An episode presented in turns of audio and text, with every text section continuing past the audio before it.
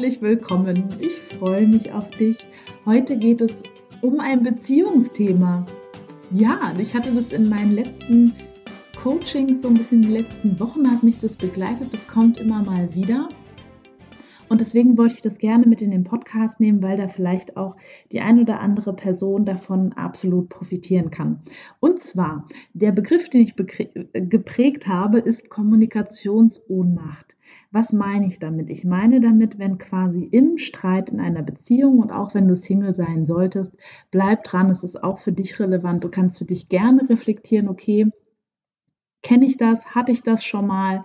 Ähm, und wenn du dann wieder, sobald du wieder in einer Partnerschaft bist, da auch einfach den, ähm, ja, den, das Augenmerk so ein bisschen darauf schärfen und gucken, vielleicht hat dein Partner das ja deine Partnerin und da kannst du sie dann auch unterstützen.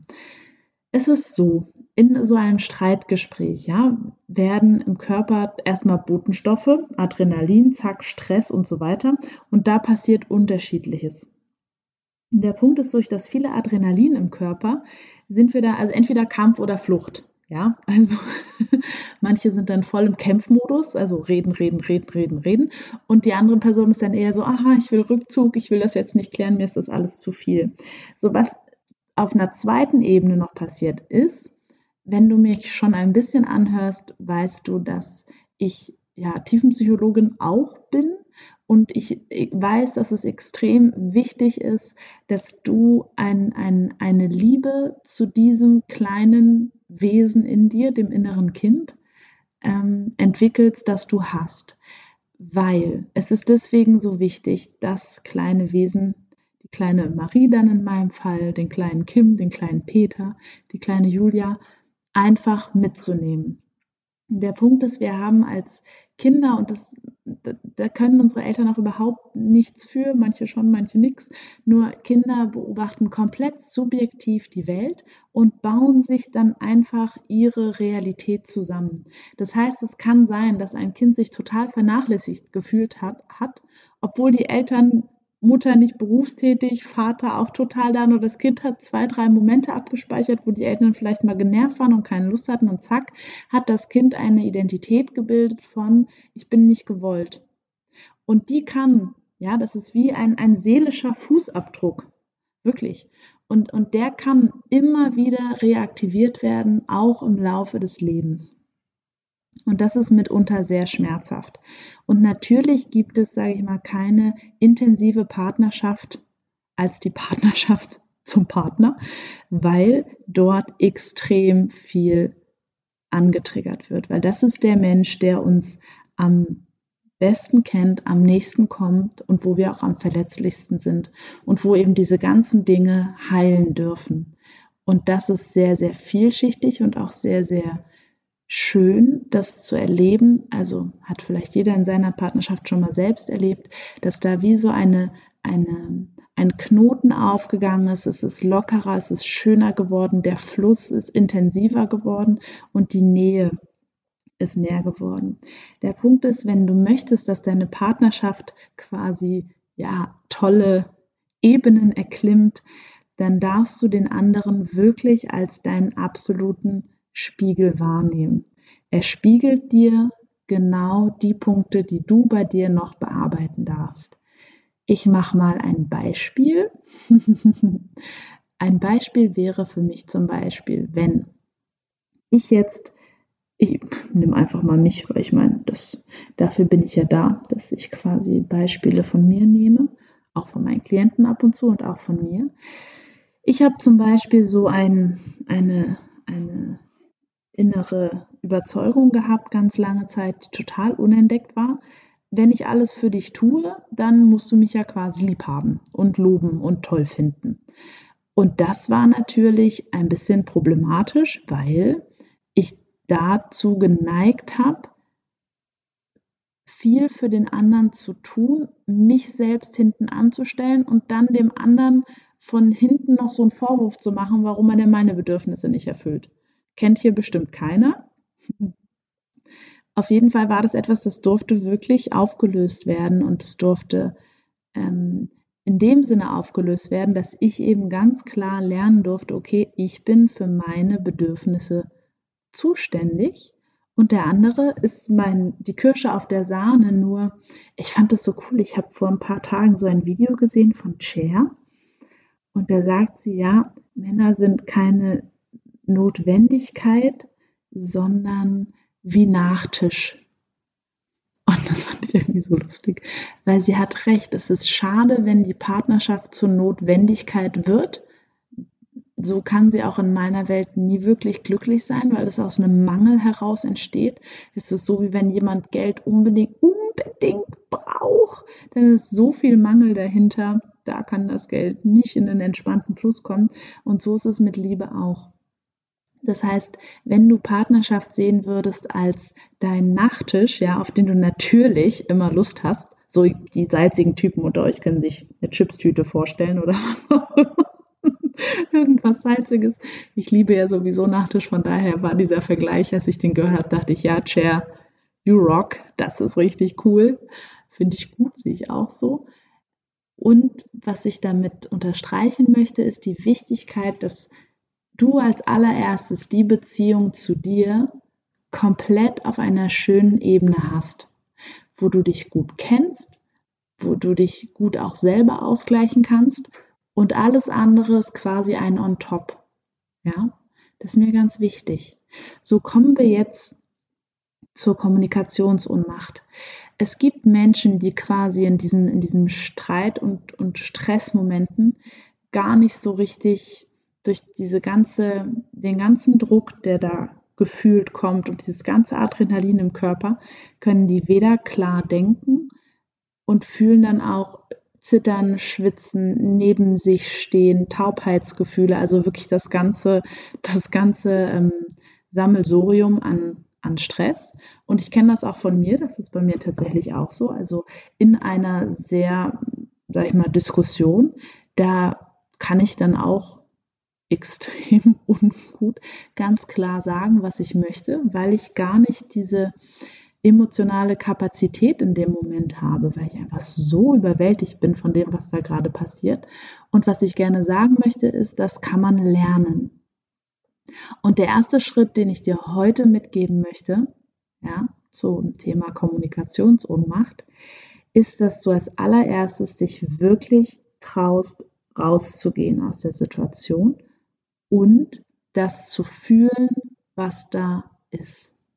Und ich fand es ganz toll, weil eine Klientin von mir hat gesagt, Frau Krenke, ich habe mich dann hingesetzt und ich habe gemalt und ich habe traurige Musik angemacht und ich habe einfach das mal aufgemalt. Sie hat mir das Bild auch geschickt. Es waren so viele, viel Farbe und total krass ähm, eindrucksvoll, dieses emotionale Bild.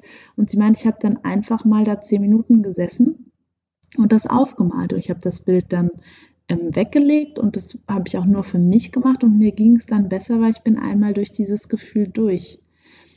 Und bei ihr war das auch so, und das würde ich mir für dich auch wünschen, sie hat erkannt, ähm, aus welcher Situation das kam in ihrer Kindheit. Sie hatte diese Situation bildlich vor sich.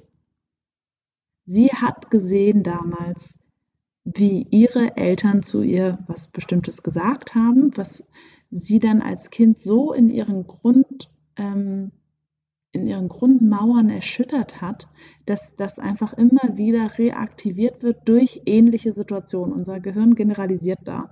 Das heißt, irgendeine Situation, die so ähnlich ist, zack, puff, bang, Gefühl wieder da. Natürlich über die Jahre und Jahrzehnte der Wiederholung auch noch mal stärker als damals. Ne? Und die Frage ist, würdest du es auflösen wollen?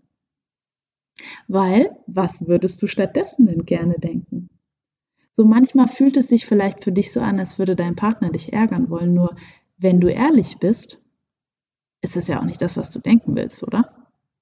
Also gehen wir nochmal drei Schritte zurück. Du bist aus der Situation rausgegangen, du hast etwas dir Gutes getan, was dir hilft, diese Emotionen einfach kurz zu fühlen, zuzulassen nicht ins Handy gucken, nicht wegspringen, nicht alles, ja, sondern kurz fühlen, zulassen, durchgehen, atmen und dann eben erleben, wie es ist, wenn dieses Gefühl auch wieder nachlässt. Viele Menschen da draußen haben so viele Angst vor Gefühlen, dass sie sie einfach wegpacken. der Grund für Menschen, die mich kennen, dass ich so himmelhoch jauchzend fühlen kann und so ähm, begeisterungsfähig bin und ein so positiver Mensch ist, dass ich mir diese Tiefen, ich erlaube mir die auch. So. Und das würde ich mir für dich auch wünschen. Erlaube es dir. Erlaube es dir, dass du auch mal traurig sein kann, darfst, weinen darfst, ja, dass das auch mal raus darf. Und wenn dein rationaler Quatschi dazwischen kommt und sagt, ja, aber was soll das denn jetzt? Macht doch gerade gar keinen Sinn, dann schickst du den einfach weg. Ja, mit dem wollen wir nichts mehr zu tun haben. In dem Moment einfach fühlen und durchgehen. So und dann gehst du durch, es ist abgeebbt, du fühlst dich besser, du fühlst dich leichter, ja.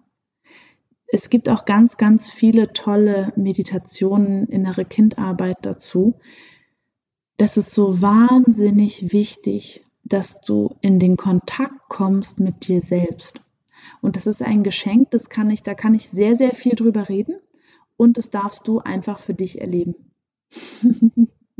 und dazu lade ich dich total gerne ein, dass du dir ab und zu einfach die Zeit nimmst, in der Meditation, in der geführten Reise einfach innezuhalten und Kontakt mit dir aufnimmst. Was ist da drinne?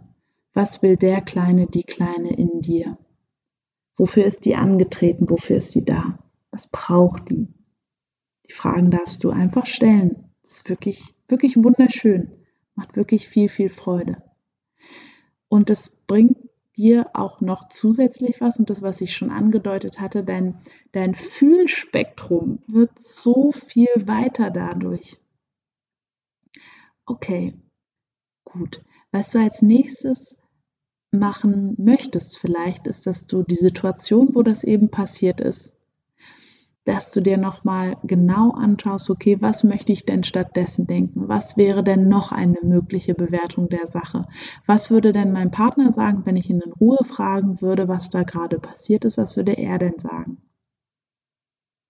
So, und dann könntest du, wenn du ganz mutig bist, auf deinen Partner zugehen und erstmal nur von dir kurz erzählen und sagen, bei mir ist gerade das und das abgegangen für einen Film und ich habe das und das gerade so und so verstanden und es hat mich verletzt. Ich habe das so und so interpretiert und das ist mir wirklich nahe gegangen. So, und da geht es noch nicht mal darum, was dein Partner dann dazu sagt. Es geht darum, dass du in dem Moment den anderen als Spiegel nutzt für eine Wunde, die du hast und die geheilt werden will. Weil das Geheimnis von einer wirklich schönen Partnerschaft ist zum einen, sich authentisch zeigen zu können und zum anderen, und das ist noch viel wichtiger, dass du endlich authentisch mit dir bist, mit deinen Wünschen, mit deinen Gefühlen und mit deiner Vergangenheit. Ja. Ich mag dieses Fake it until you make it nicht so gerne, weil da für mich ganz viel hm, verloren geht, weil natürlich darfst du große Ziele haben, natürlich wirst du die auch alle erreichen und natürlich ist Visualisierung ein absolut machtvolles Tool. Und ja, ja, ja, ja, ich bin bei dir komplett nur. Der große, dafür stehe ich ja auch nur, der noch größere Zauber ist, wenn du gleichzeitig dir auch erlaubst, in deiner Vergangenheit ein paar Punkte, wo du merkst, die kommen irgendwie immer wieder und da habe ich immer wieder das gleiche Gefühl, einfach aufzulösen. So, ich mag an dieser Stelle so gerne nochmal den Punkt kurz trennen von Bewusstheit, also Bewusstsein, bewusster Verstand und Unbewusstes. So, der bewusste Verstand sind diese 5% rationaler Quatsch hier im Kopf und das Unbewusste sind deine 95%. Ja, die gucken dir bei allem zu, was du da so treibst den ganzen Tag. So, der rationale Verstand liefert dir immer Gründe für Dinge, wie du sie tun sollst. Und das Unbewusste liefert dir einfach Gefühle. Und ein gutes Gefühl wäre etwas, ne, Bauchentscheidung, wo wir beide sagen würden, ja, mache ich. Und ein schlechtes Gefühl wäre so, mm -mm, mache ich nicht, finde ich nicht gut. Der Punkt ist, das ist natürlich dieser natürliche Kompass, auf den du unbedingt hören wollen würdest, ja, wenn du dein Leben noch schöner kreieren willst der stimmt dann natürlich nicht so ganz, ne, wenn es um das andere Thema geht. Weil dann würde ja dein Bauchgefühl schon dagegen grätschen sobald dein Partner, deine Partnerin irgendwas zu dir sagt und du sagst, nö, finde ich kacke, will ich überhaupt nicht hören.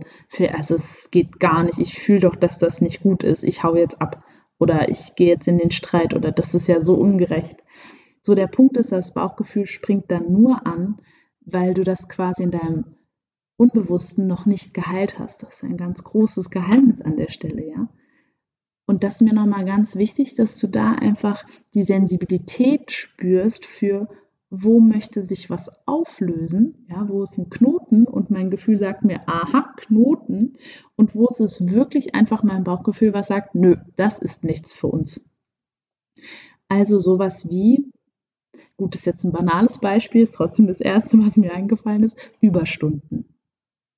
So, du würdest wahrscheinlich bei Überstunden ein Bauchgefühl haben von, mm, mm, nee, nee, ich brauche Ruhe. Das, ähm, das ist keine gute Idee. Und wahrscheinlich würde dir dein Bauchgefühl nicht mal sagen, du brauchst Ruhe, sondern einfach nur, nö. So, der rationale Verstand ist dann so, hm, ja, aber wir könnten doch und sollten doch und so weiter. Und das Bauchgefühl ist so, mm, mm, nö, ohne Angabe von Gründen. So, die meisten Menschen machen es dann trotzdem, reden sich rational zurecht und wundern sich dann, wenn sie nach 10, 15, 20 Jahren manchmal schon vielen Burnout haben. Okay, gut, das ist dann wirklich der Punkt, wo ich ganz klar sagen kann, nicht aufs Bauchgefühl gehört, nicht gut. So der andere Punkt wäre, in einer, also in einer, sag ich mal, Diskussion mit einem dir nahestehenden Menschen können ja auch deine Eltern sein, und du merkst, boah, ich fühle mich gerade so vielleicht bevormundet und irgendwas in dir reagiert ganz krass darauf, dass das jetzt gerade sich so überhaupt nicht gut anfühlt. So. Das ist quasi, wäre für mich ein Hinweis darauf, dass du nochmal gucken darfst, was triggert das jetzt bei mir. Und deswegen darfst du trotzdem gerne zu deinen Eltern einen bestimmten Abstand einnehmen, zu deinem Partner kurzzeitig, um dich zu sortieren, zu deinen Kindern, zu wem auch immer, einfach um kurz wieder dich mit dir selbst anzuknüpfen. Und das ist, denke ich, die Quintessenz einfach dieser, dieser Folge. Wenn du im Außen nichts mehr bewirken kannst, dann darfst du nach innen gehen, weil es im Außen erstmal nicht zu lösen ist. So. Das war das, das Allerwichtigste jetzt in einem Satz zusammengefasst. Und es kann durchaus sinnvoll sein, das sage ich einfach dazu, weil ich das selber auch so mache, wenn ich das Gefühl habe, ich komme irgendwo so gar nicht weiter, nehme ich mir einen Coach. Das ist mir für mich völlig klar. Dann nehme ich mir einen Coach, kann ich das nochmal kurz sortieren mit einer Person, die damit gar nichts zu tun hat. Und es ist so wohltuend und guttuend, dass ich überhaupt nicht verstehe, warum in Deutschland das so wenig Menschen machen, weil häufig ist es gar nicht so, dass dafür jetzt irgendwie 25 Stunden Kurzzeittherapie notwendig sind, ja, sondern das lässt sich meistens viel, viel schneller lösen. Aber gut, das nur so am Rande. Ich möchte ja auch keine Werbung machen für mein Coaching. So, okay. Also, ich hoffe, dass du aus der heutigen Folge ganz, ganz viel mitnehmen kannst, was du bei Kommunikationsarmut machen kannst, falls Ohnmacht, nicht Armut. Das wäre ein anderes Thema. Was mache ich eigentlich bei Kommunikationsarmut, wenn ich gar keine Kommunikation habe? Das wäre was anderes. Ähm, und wir haben heute über die Ohnmacht gesprochen. Also was ist wirklich, wenn du das Gefühl hast, ich erreiche diese Person gerade überhaupt nicht mehr und das, wir reden nur im Kreis und es ist total frustrierend, dann geh einen Schritt zurück verbinde dich mit dir und schau, was du jetzt erstmal für dich tun kannst.